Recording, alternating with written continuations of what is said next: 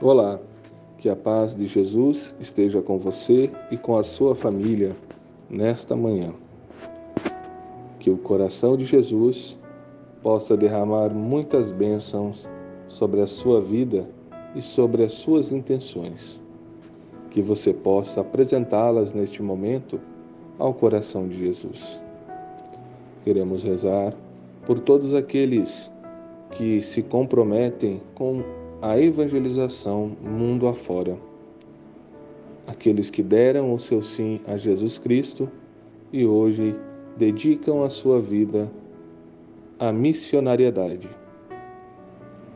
Rezemos de maneira especial também pelas intenções do Papa Francisco e as necessidades da Santa Igreja. Rezamos também pelos aniversariantes de hoje, pedindo ao coração de Jesus que ilumine e guie cada um deles.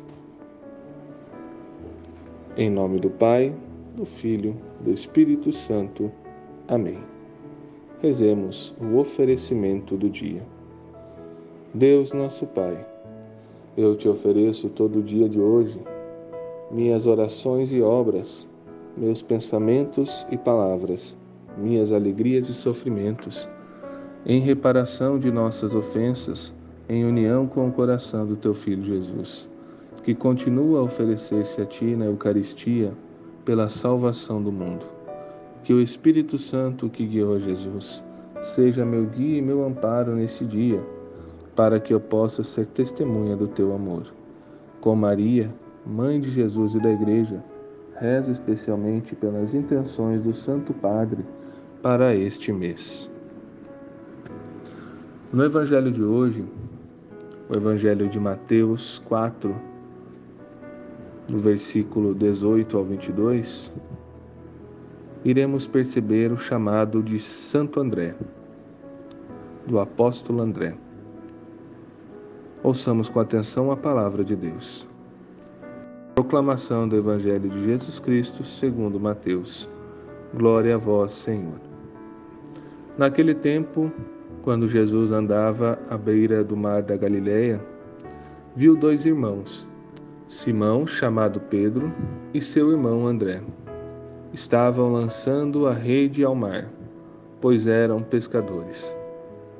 Jesus disse a eles: Segue-me, e farei de vós pescadores de homens. Eles imediatamente deixaram as redes e o seguiram. Caminhando um pouco mais, Jesus viu outros dois irmãos, Tiago, filho de Zebedeu, e seu irmão João estavam na barca com seu pai, Zebedeu, consertando as redes, e Jesus os chamou. Eles imediatamente deixaram a barca e o pai e o seguiram. Palavra da salvação. Glória a vós, Senhor. Neste evangelho, percebemos o chamado de Cristo que continua a ser repetido até hoje a cada um de nós. Cristo nos chama a uma verdadeira aventura evangélica, uma resposta de amor, de esquecermos de nós mesmos para irmos em direção ao outro. O caminho para o qual ele nos chama pode ser o da formação de uma família, do serviço como sacerdote, como religioso ou religiosa, ou como leigo na Santa Igreja. Deus nos chama para a felicidade. Ora, se isso é verdade, não há por que então negar o seu convite.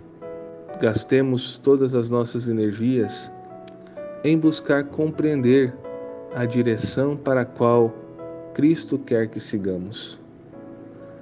E como fazemos isso? num diálogo com Ele, por meio da oração. Cristo é um amigo que está a nos ouvir.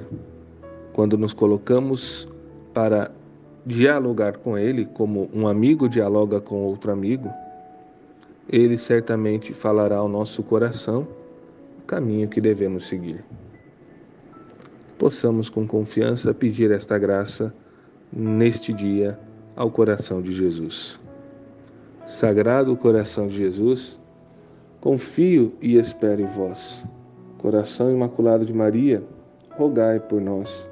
Divino Espírito Santo, iluminai-nos. Bem-aventurada Clélia Merlone, rogai por nós. Estamos reunidos e permaneceremos reunidos em nome do Pai, do Filho e do Espírito Santo. Amém.